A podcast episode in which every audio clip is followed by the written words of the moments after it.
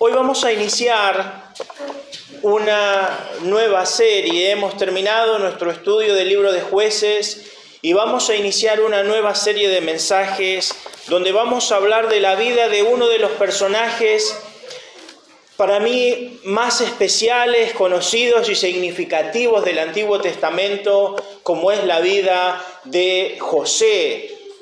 Su vida ha llegado al cine, a las películas, incluso muchas series animadas hablan de la historia de José, José el soñador, José el hombre que vivió para ver y ser un instrumento especial de Dios. Hablar de la vida de José es hablar de una vida de familia. Hablar de la vida de José es conocer la historia de la familia de Jacob, uno de los tres patriarcas más importantes de la historia literalmente del pueblo judío y hasta de nosotros, podríamos decir. En estos sermones que vamos a ver, si el Señor nos permite, Vamos a hablar entonces de la familia. Vamos a hablar de cómo podemos afrontar las diferentes crisis que en la familia se dan y en la vida se dan. Les puedo asegurar que en los siguientes sermones vamos a tener algún momento donde vamos a reír, pero les puedo asegurar que vamos a tener momentos en que vamos a llorar. Hablar de la familia nos trae recuerdos que nos sacan carcajadas, pero también nos trae recuerdos que a veces nos traen lágrimas. Y si ustedes como yo, al leer la Biblia, a mí se me caen muchas veces lágrimas y muchas veces río. Así que espero poder ser suficientemente claro para compartir estas cosas. ¿Por qué es importante estudiar la vida de José? José es un hombre bisagra, nos va a ayudar a entender cómo desde la tierra de Canaán ellos llegan a Egipto para luego ser liberados 430 años después de la esclavitud. Si usted no conoce la historia de José, no va a saber cómo el pueblo de Israel llega a Egipto y cómo sale de allí. Así que es un personaje importante. Y es un hombre que es un símbolo, es un ejemplo de lo que luego pasaría también con la vida de Jesús, en el cual hay una serie de paralelismos muy interesantes. Pero sobre todo estudiamos la vida de José porque José es un hombre que ha aprendido a sobrepasar las dificultades de la vida. Seguramente muchos de ustedes conocen algo de la vida de José. Bueno, la vida de José es fácil de encontrarla en la Biblia. Inicia en Génesis capítulo 30 y se extiende hasta Génesis capítulo 50, con pasajes consecutivos que narran la historia de José. Así que es fácil de encontrarla y leerla. Vamos a ver, repito, en las próximas semanas, si el Señor lo permite, esto de la vida de José. A manera de introducción y habiendo dicho esto, quiero contarles un hecho histórico que seguramente pueden o no conocer.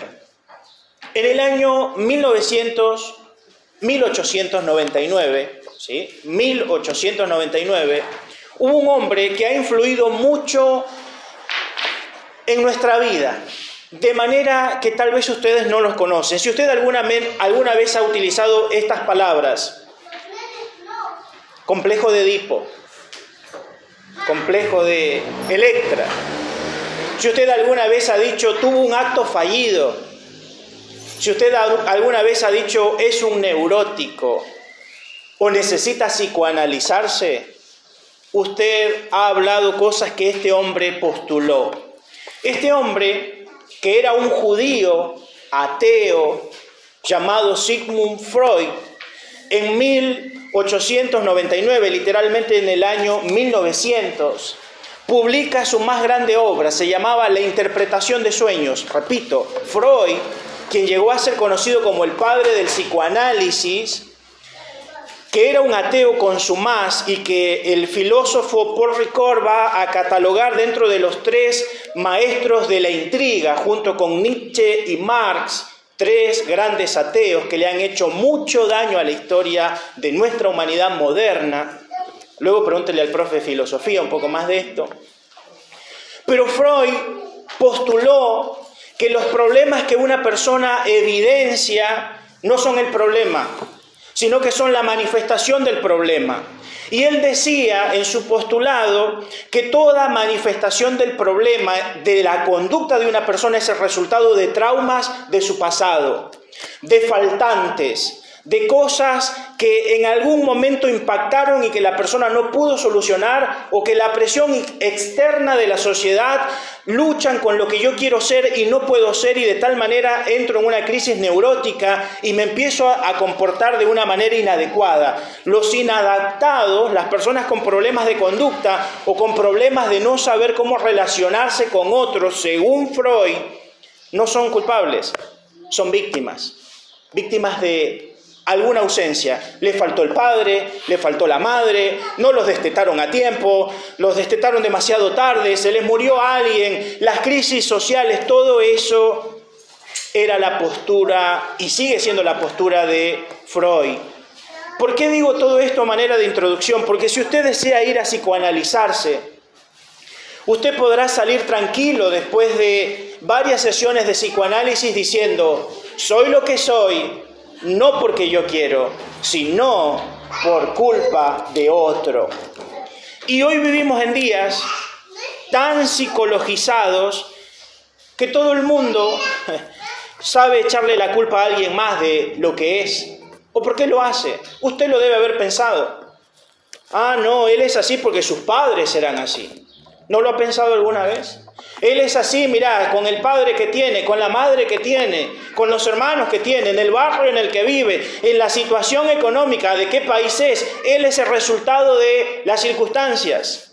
Y tal vez usted piense que los grandes hombres o mujeres de Dios en la Biblia son resultados de ambientes de total bienestar, Tal vez usted cuando piensa en el final de la vida de José, un hombre que cumplió los sueños de Dios, diga, este obviamente es el resultado de sus abuelos que eran hombres de fe, de sus padres que eran hombres de fe, de sus bisabuelos que eran hombres de fe, vivió en un entorno fácil y común y era obvio que iba a llegar a ser un gran hombre de Dios. Si usted piensa eso, le diré dos cosas. Número uno, desconoce su Biblia. Número dos, está muy errado en lo que piensa. José es un hombre que ha aprendido a dejar atrás sus crisis. Literalmente puedo decir, como lleva título el mensaje de esta mañana, es un hombre que dejó atrás la pesada herencia. Esta frase la hemos escuchado mucho en estos años en nuestra historia política, ¿no? El país está mal por la pesada herencia, todo el mundo recibe la pesada herencia, herencia, nadie sabe cómo solucionarla, solamente incrementan la pesada herencia. Bueno, permítanme en esta mañana contarles, mostrarles algunas cosas con las que José tuvo que lidiar y que no fueron causa de que él fuese un hombre con un mal final en su vida. La primera cosa que quiero que usted medite es que, aunque usted tal vez no lo sepa, José era hijo de una mujer idólatra. Su madre Raquel era una mujer idólatra y podría yo añadirle que era también mentirosa, pero quiero ser no tan malo con Raquel. Permítanme ir a Génesis 37 y veremos algunos pasajes y otros simplemente los mencionaré para que usted los pueda estudiar más adelante. Permítame leer el versículo 17 y darle contexto. José ya ha nacido y ahora su padre que 20 años atrás literalmente había tenido que huir de la tierra de Canaán a la tierra de Aram, en la actual Turquía, de Israel a Turquía, se tiene que mudar huyendo de que su hermano Esaú no lo mate. Ahora, después de 20 años, Dios le dice, deja Turquía y vuelve a Israel. Y cuando Jacob se está yendo, Raquel hace esto. Leo, versículo 17 de Génesis 31. Entonces se levantó Jacob y subió sus hijos y sus mujeres sobre los camellos. Génesis 31, 17 y, puso en camino todo su ganado y todo cuanto había adquirido, el ganado de su ganancia que había obtenido en Padán Aram para volver a Isaac su padre en la tierra de Canaán. Pero Labán había ido a trasquilar sus ovejas y Raquel, ¿qué hizo? Hurtó los, ¿qué cosa? Los ídolos de su padre. Ella estaba casada con un hombre que conocía al único Dios verdadero.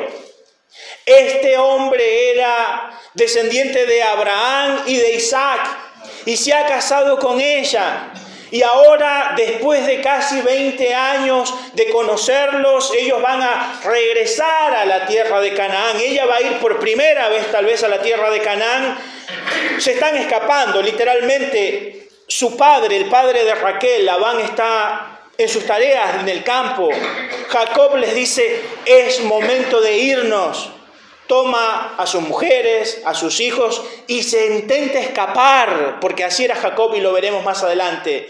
Y Raquel dice, fuguémonos, pero me voy a llevar algo. Y lo que se lleva son los ídolos de su padre. Era una mujer idólatra. Era una mujer que empieza a abrazar otros dioses que no sirven para nada en definitiva, pero ella creía en ellos como su padre le había enseñado. Permítame decirle que la idolatría se hereda. Usted tal vez ha sido resultado de eso. Yo crecí siendo un idólatra porque venía de un hogar idólatra.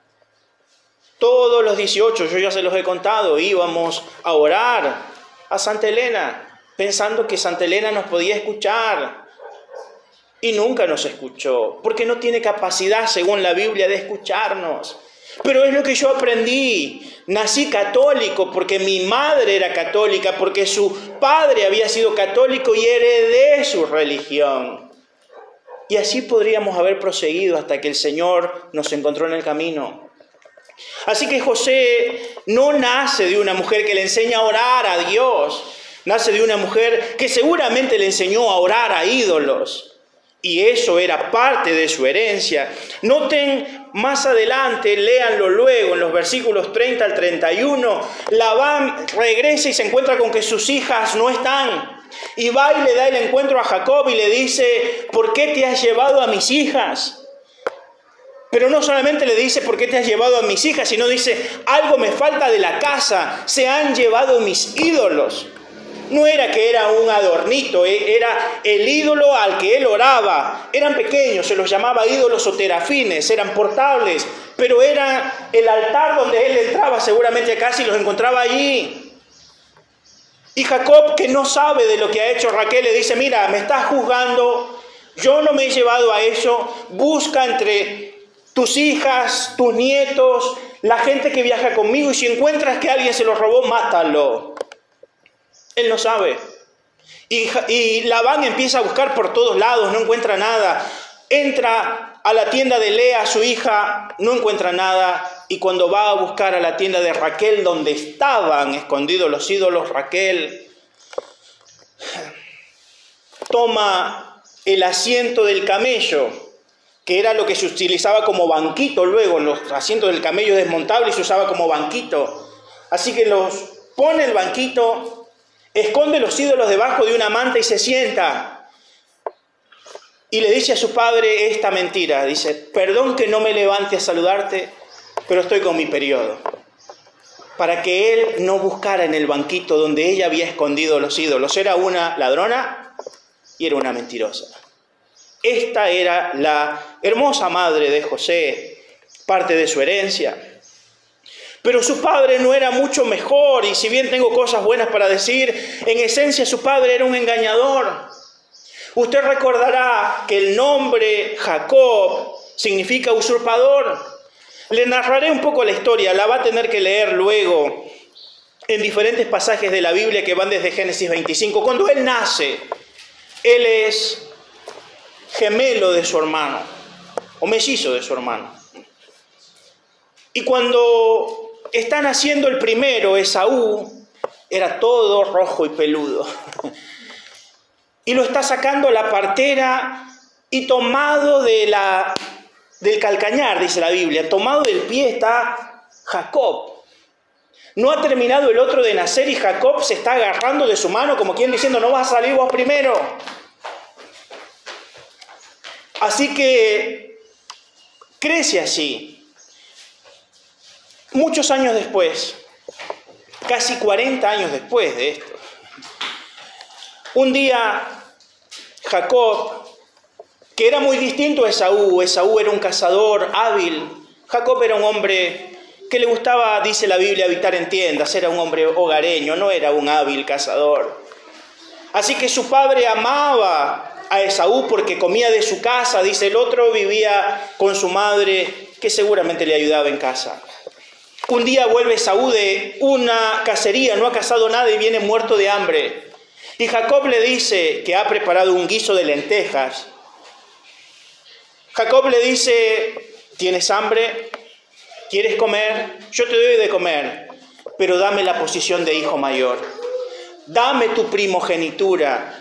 Quiero que entienda esto, el primogénito era el que recibía la bendición del Padre y con eso la bendición de Dios sobre su vida. Y este Esaú, que está muerto de hambre, dice, ¿para qué me sirve ser el primogénito? Dame el plato de lentejas y te doy la primogenitura. Jacob le dice, júralo. Y él se lo jura. Y Jacob pasa a ser el primogénito en ese arreglo entre ellos. Los padres no saben nada. Pero pasan los años. Y un día Isaac, ya viejo, está a punto de morir. Y va a bendecir a sus hijos, como quien decir, va a firmarle los papeles de la herencia. Y tiene que darle todo a su hijo mayor, Esaú, al que él amaba. Así que lo llama y le dice, ve a cazar, cocíname algo, tráeme la comida y cuando me traigas la comida yo te voy a bendecir. Su madre está escuchando esto y le dice a Jacob, tu padre va a bendecir a tu hermano, ve ahora, toma unas pieles de cordero, tráemelas y yo voy a hacer que tu padre te bendiga a ti. Recuerde que Saúl era peludo, Jacob era lampiño, no tenía nada de pelo. Su padre era ya un hombre viejo y había perdido la vista. Así que la madre le pone las pieles en las manos y le dice, llévale la comida a tu padre, no digas nada y róbate la bendición. ¿Y Jacob qué hace? Se mete a escondidas, le lleva la comida y le dice, calculo con una voz media cambiada, Padre, come. El padre dice, esta es la voz de Jacob. Y le dice, acércate para tocarte y le muestra las manos. Él no ve, pero toca las manos y toca tanto pelo, debe haber sido muy peludo. Y dice, aunque la voz es de Jacob, los brazos son de Saúl. Y lo bendice y le da la bendición de primogénito. Y cuando llega Esaú con la comida, le dice, Padre, bendice, me dice, ya te bendije. Dice, no, Padre, no me has bendecido, ya te bendije. Y ahí se enteran la trama. Esaú ha sido una vez más engañado, robado y usurpado por Jacob. Eso lo hace huir de Israel a Turquía, repito, de Canaán a Arán, para sobrevivir. Dios lo va a llevar ahí porque ahí va a conocer a su tío Labán, quien es la horma de su zapato. Labán es otro engañador. Quiero que piense esto. Jacob llega allá, se enamora de su prima. Y al enamorarse de Raquel, él se quiere casar con ella, pero él es pobre, ha venido huyendo, no tiene ni siquiera para la dote, entonces su tío Labán le dice, ¿quieres casarte con ella? Te doy que te cases con ella por siete años de trabajo. Y él dice, lo haré. Y trabajó siete años para casarse con Raquel. Terminan los siete años, le dice, ha llegado el momento, quiero que me des a mi mujer. Labán le dice, está bien, preparemos la boda, preparan la boda, celebran la boda. Y como era costumbre esa noche, el padre acompaña al novio a la tienda de la novia y seguramente Jacob, que se había alegrado mucho después de siete años de trabajo, entra y encuentra a su mujer seguramente ataviada con un velo y él entre la alegría de haber bebido mucho y consuman el hecho y a la mañana se despierta y se da cuenta que no es Raquel. Le han dado otra mujer. Le han dado a Lea, a la hermana mayor. Él va y le dice a Labán, ¿qué has hecho? Y Labán dice, muchacho, aquí la costumbre es que se casa primero la mayor y luego la segunda. Pensé que lo sabías. Y Jacob le dice, me has engañado. El engañador ahora es engañado. Suele pasar. Y ahora él recibe esta propuesta. Labán dice, si quieres casarte con Raquel todavía, hagamos algo, trabaja siete años más para mí. Y Jacob trabaja siete años más por Raquel. 14 años trabajó por Raquel, como muchos de los que están aquí han trabajado por sus esposas, tantos años. Y se casa con ella. Y luego trabaja seis años más para tener ganado. 20 años trabajó para ser un hombre próspero, pero ha ido engañando y siendo engañado. Y este es el padre de José. Así que si viéramos el contexto diríamos, ¿qué de bueno puede salir de un padre engañador? de una madre mentirosa e idólatra. Obviamente Jacob era un idólatra también.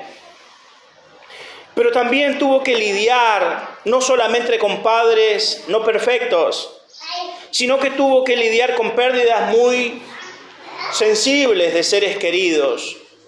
Cuando usted lee Génesis 35, hallará tres muertes muy significativas. La primera de ellas aparece en el versículo 8 y es la muerte de Débora. Dice, entonces murió Débora, ama de Rebeca, y fue sepultada al pie de Betel, bajo una encina la cual fue llamada Alon Bakud, que significa la encina del llanto. Así la amaban. Literalmente esta mujer era la nodriza de Rebeca y probablemente la nodriza de José. Una nodriza era la mujer que le daba el pecho, era la mujer que cuidaba, era la mujer que estaba a cargo del niño y era muy amada. Dice que literalmente cuando esta mujer muere, la lloran y le ponen al lugar, el lugar del llanto. Y esta mujer que había sido para José como una abuela postiza, porque los bisabuelos han muerto antes de que él nazca, los abuelos también han muerto. Así que él cuenta con esta abuela postiza, se muere. Pero no es lo más significativo, sino que en el versículo 16 de este capítulo 35 nos cuenta que después de salir de Padán Arán, repito, de Turquía camino a Israel, dice después partieron de Betel y había como una media legua de tierra para llegar a Efrata cuando dio a luz Raquel y hubo trabajo en su parto y aconteció que como había trabajo en su parto que le dijo la partera no temas que también tendrás este niño y aconteció que al salírsele el alma pues murió llamó su nombre Benoni mas su padre lo llamó Benjamín este es el último hijo que va a tener Jacob es el último hermano de José pero noten que su madre va a morir en el camino del viaje a la tierra prometida. José apenas tiene aproximadamente 12 años. Ya no tiene bisabuelos, ya no tiene a sus abuelos casi en su totalidad, solamente tiene un abuelo.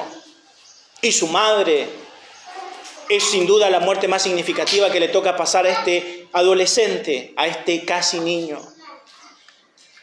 Poco tiempo después nos dice el versículo 22, que aconteció que cuando moraba Israel en aquella tierra, perdón, versículo 27, después vino Jacob a Isaac su padre a Manre, a la ciudad de Arba, que es Hebrón, donde habitaron Abraham e Isaac. Y fueron los días de Isaac 180 años y exhaló Isaac el espíritu y murió. Ahora el abuelo de José, también ha muerto.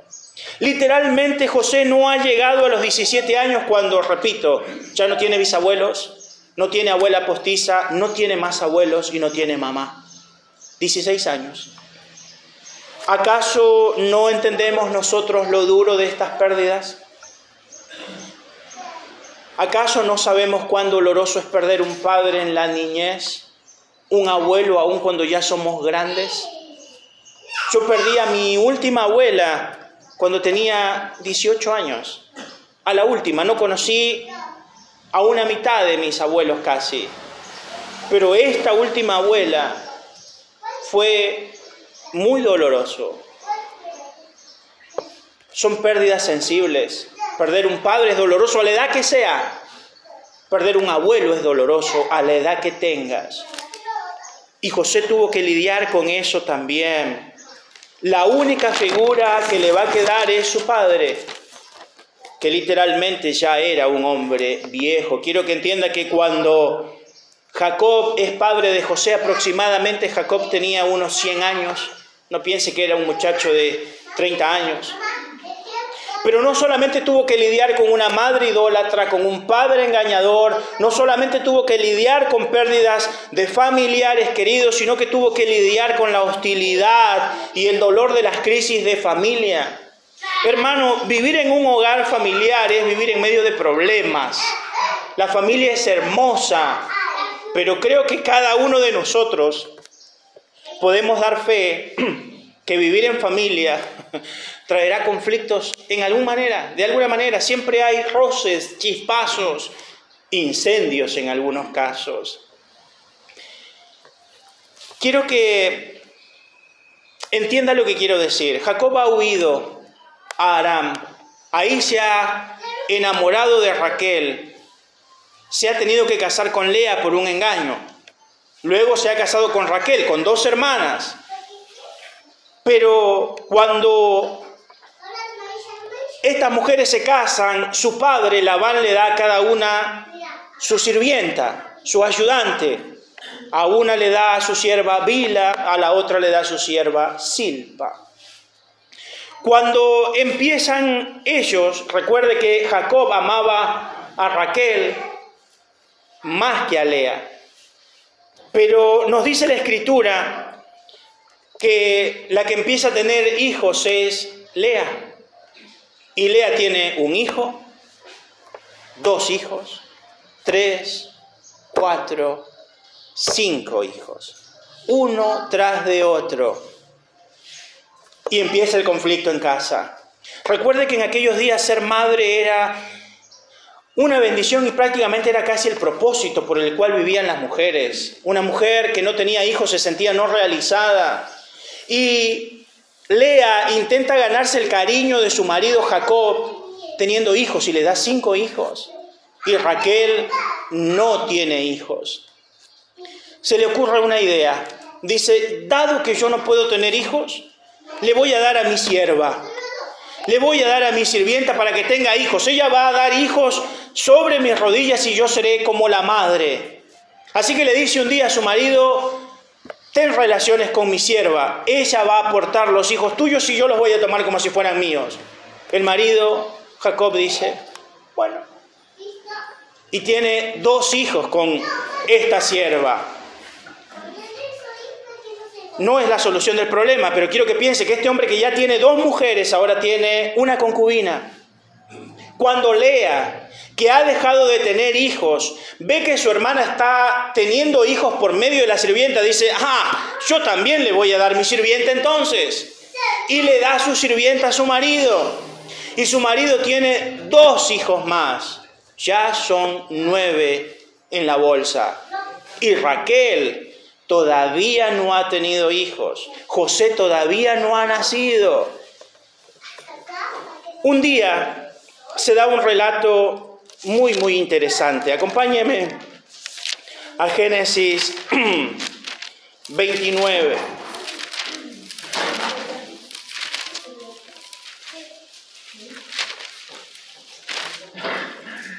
Versículo 14. Génesis 29, 14. Dice, fue Rubén que era el hijo mayor de Jacob, el hijo mayor que había tenido con Lea, la no amada, dice, fue Rubén en tiempo de la siega de los trigos y halló mandrágoras en el campo y las trajo a Lea su madre. Y dijo Raquel a Lea, te ruego que me des de las mandrágoras de tu hijo. Y ella respondió, es poco que hayas tomado mi marido, sino que también te has de llevar las mandrágoras de mi hijo. Y Raquel dijo, pues dormirá contigo esta noche por las mandrágoras de tu hijo. Cuando Jacob volvía del campo a la tarde, salió Lea a él y le dijo, llégate a mí Porque a la verdad, ¿qué cosa? ¿Qué dice el versículo? ¿Alguien lo tiene? Versículo 16. Génesis 30, 16. ¿Alguien está conmigo? ¿Y nadie me corrige? Muy bien, 30, 16. ¿Alguien lo puede leer? Cuando pues Jacob volvía del campo, a la tarde salió Lea a él y le dijo, llégate a mí porque a la verdad te he alquilado por las mandrágoras de mi hijo. Quiero que piense esto, gracias Dani. El hijo mayor ha salido y ha estado en el campo y ha encontrado unas mandrágoras. Capaz que los únicos que sepan qué son las mandrágoras son los que se han tomado el tiempo de ver las películas de Harry Potter. De ahí los demás no tienen idea de qué es una mandrágora. Pero una mandrágora es una raíz. Una mandrágora es casi como una... Ah, ¿Cómo se llama esta cosa colorada que se siembra bajo la tierra? Remolacha. Como una remolacha. Como una remolacha. Pero ¿sabe cuál es la característica de la mandrágora? La mandrágora es una raíz que crece como si fuese una zanahoria, una remolacha, y se entrecruzan las raíces, tal manera tiene de entrecruzamiento de raíz que era difícil de quitar de la tierra, de tal manera que hacía como una sopapa que cuando la sacaban parecía que chillaba la mandrágora. Sus raíces entrecruzadas muchas veces formaban una forma que parecía una vulva, y se creía en aquellos días que consumir la mandrágora tenía propiedades no solamente afrodisíacas, sino que ayudaban al proceso de gestación. Así que cuando esta mujer ve que su hijo viene con las mandrágoras, recuerde que todo el pleito es por quién le da más hijos. Lea ya no tiene hijos propios, ha tenido que darle a su sierva y su sierva le ha dado dos hijos. Raquel nunca tuvo hijos propios, le ha dado a su sierva a su marido y ha tenido dos hijos. Así cuando ve que viene el niño con las mandrágoras, le dice, dame las mandrágoras. Y la madre, Lea, le dice, ¿no te basta con robarme a mi marido? ¿También quieres las mandrágoras de mi hijo?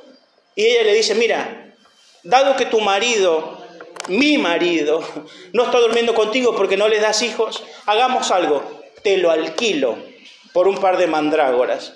Y ella dice, bueno, alquílamelo, le da las mandrágoras. Jacob viene de trabajar, está yéndose para la tienda de Raquel, su mujer, la amada, y Lea le sale al encuentro y le dice, ven acá, hoy te toca dormir conmigo. Y él dice, ¿qué onda? Y dice, te he alquilado por un par de mandrágoras. ¿Y qué pasa? Lea le da dos hijos más. Y Raquel todavía no le ha dado ni un solo hijo. Pero noten lo que dice la escritura, versículo 22 de Génesis 30. Y se acordó Dios de Raquel y la oyó Dios y concedió hijos y concibió y dio a luz un hijo y dijo, Dios me ha quitado mi afrente y llamó su nombre José diciendo, añádame Jehová otro hijo. ¿Cómo se llama José? Añádame el Señor otro hijo. Hay ya a esta altura once hijos de Jacob, diez hijos varones, una hija mujer, Dina, y recién van a ser, porque nadie conoce a Dina, parece, que es una de las hijas de Jacob, recién nace José. Han pasado muchos años entre que han venido naciendo estos hijos y todo esto trajo conflictos. Imagínense en esa casa estas conversaciones. Tú no eres un hijo legítimo de mi padre, eres un hijo que él tuvo con su sirvienta. Y el otro diría, ¿y tú qué me dices si tú también eres hijo de la sirvienta? Y otro diría, ¿y tú qué hablas si tú naciste por resultado de las mandrágoras? Le diré una de mis pesadillas cuando era un niño. Mi abuelo enviudó muy pronto, enviudó cuando mi madre tenía seis años, así que yo crecí sin esa abuela. Y mi abuelo venía muy seguido a casa, ya era un hombre jubilado. Mis padres trabajaban mucho, así que nos criamos mucho tiempo bajo el cuidado de mi abuelo y el cuidado de las empleadas que teníamos en casa. A medida mis hermanos crecieron y llegaron a la adolescencia, con todas las hormonas arriba, empezaron a perseguir a las empleadas, así que nos quedamos sin empleadas jóvenes. Así que la solución de mi madre fue traer una mujer grande de alguna provincia de mi país. Esa mujer apenas si hablaba bien el español y venía a casa a trabajar con su hijo que tenía para ese entonces 12 años y yo tenía como 10 años o 9. Mi abuelo que venía todos los días charlaba con esa mujer. Así que la broma en el grupo familiar era que esa mujer pronto iba a ser mi abuela. Pero no me molestaba que ella fuera mi abuela, me molestaba que su hijo fuese mi tío. Así que yo hacía toda clase de escándalo porque no quería que mi abuelo se case con esa mujer porque su hijo iba a llegar a ser mi tío. Y no lo quería como tío. Esto pasaba en la familia de Jacob. Tú no eres hijo de papá, tú no eres hijo de mamá. Y así la discusión. Pero creo que cuando nosotros leemos una de las cosas con las que más tuvo que lidiar José es con ser un hijo privilegiado. Ustedes recordarán que se dice que José era vestido de una túnica de colores y tal vez si usted ha visto muchas películas o series de José, pensará que es como aparece en las series, él vestido con una túnica de muchos colores como si fuese un hermoso arco iris, lo cual es un error interpretativo tremendo. Cuando uno lee el texto hebreo, el texto hebreo dice que él tenía una túnica blanca. La diferencia era que era larga y con puños de colores, no todas de colores. ¿Por qué esta diferencia? Recuerde que José es el hijo de la vejez de Jacob. Sus hermanos también usaban túnicas blancas, pero de mangas cortas. ¿Por qué? Porque eran las túnicas de trabajo. José es distinguido para que no trabaje y porque va a ser el hijo literalmente favorito. Recuerde que la Biblia dice que Jacob amaba a José más que a sus hermanos, de tal manera que le confesionó esta túnica de colores, pero esa túnica significaba que José era el heredero de todo. Ahora usted me acaba de escuchar decir que el heredero era el primogénito. Y yo le he dicho que José es el hijo número 12 de 13 hijos que va a tener Jacob. ¿Cómo puede llegar a ser el primogénito José si es el hijo número 12 en la lista? Se lo diré, anótelo. Literalmente hay un evento que va a marcar la historia. En Primera Crónicas capítulo 5, Primera Crónicas capítulo 5, Vaya después de Samuel, después de Reyes, encontrará Primera Crónicas. Capítulo 5, versículo 1, dice esto. Los descendientes de Rubén, primogénito de Israel, porque él era el primogénito, mas como violó el hecho de su padre, sus derechos de primogenitura fueron dados a los hijos de José hijos de Israel, y no fue contado por primogénito. ¿Qué es lo que pasa? Literalmente, cuando usted lea luego Génesis 35, 22, dice que cuando Rubén crece, Rubén, el hijo que Jacob había tenido con su esposa Lea, un día decide tener relaciones con la sirvienta, que era obviamente concubina de Jacob, era madre de sus medios hermanos. Jacob se entera esto y ¿qué hace? Lo deshereda. Y uno dirá, pastor, pero si deshereda Rubén, ¿no sería el primogénito el segundo hijo? ¿El tercero, el cuarto? No, porque recuerde que es el primogénito de una mujer y esto pasa al primogénito de la otra esposa no de las concubinas, sino de las esposas. ¿Y quién es el primer hijo de la otra esposa? José. Así que el número 11 en la lista pasa a ser el primero. Y sus hermanos lo ven y lo odian por esto. Así que tuvo que lidiar con el lugar privilegiado de ser el primogénito. Y yo espero que nadie aquí haya tenido que lidiar y que ustedes no estén haciendo lidiar a sus hijos con la idea de tú eres el favorito. Con esa idea y esa plática de decir, ¿por qué no eres como? Nunca le diga eso a sus hijos. Porque gracias a Dios sus hijos no son como, porque no son como él o como ella. Cada hijo es particular. No hay hijos especiales, no debe haberlo. Todos mis hijos son iguales. Y si usted tiene alguno predilecto, guárdelo en su más profundo secreto. Para que nunca un hijo o una hija sienta que usted tiene uno especial, porque le irá mal al hijo especial porque sentirán los otros envidia, como la sentían con José. Así que él tuvo que lidiar con estas cosas. A pesar de todo esto que acabo de decir, de que él tuvo que lidiar con una madre idólatra, con un padre engañador, con pérdidas en la familia, que tuvo que lidiar con la hostilidad en el ámbito intrafamiliar y que tuvo que lidiar con su lugar privilegiado. La Biblia nos dice que José tenía dos características muy importantes. La primera, una vida piadosa desde su juventud. Cuando usted lee Génesis 37, que nos empieza a narrar la historia de José, nos dice en el versículo 2, esta es la historia de la familia de Jacob.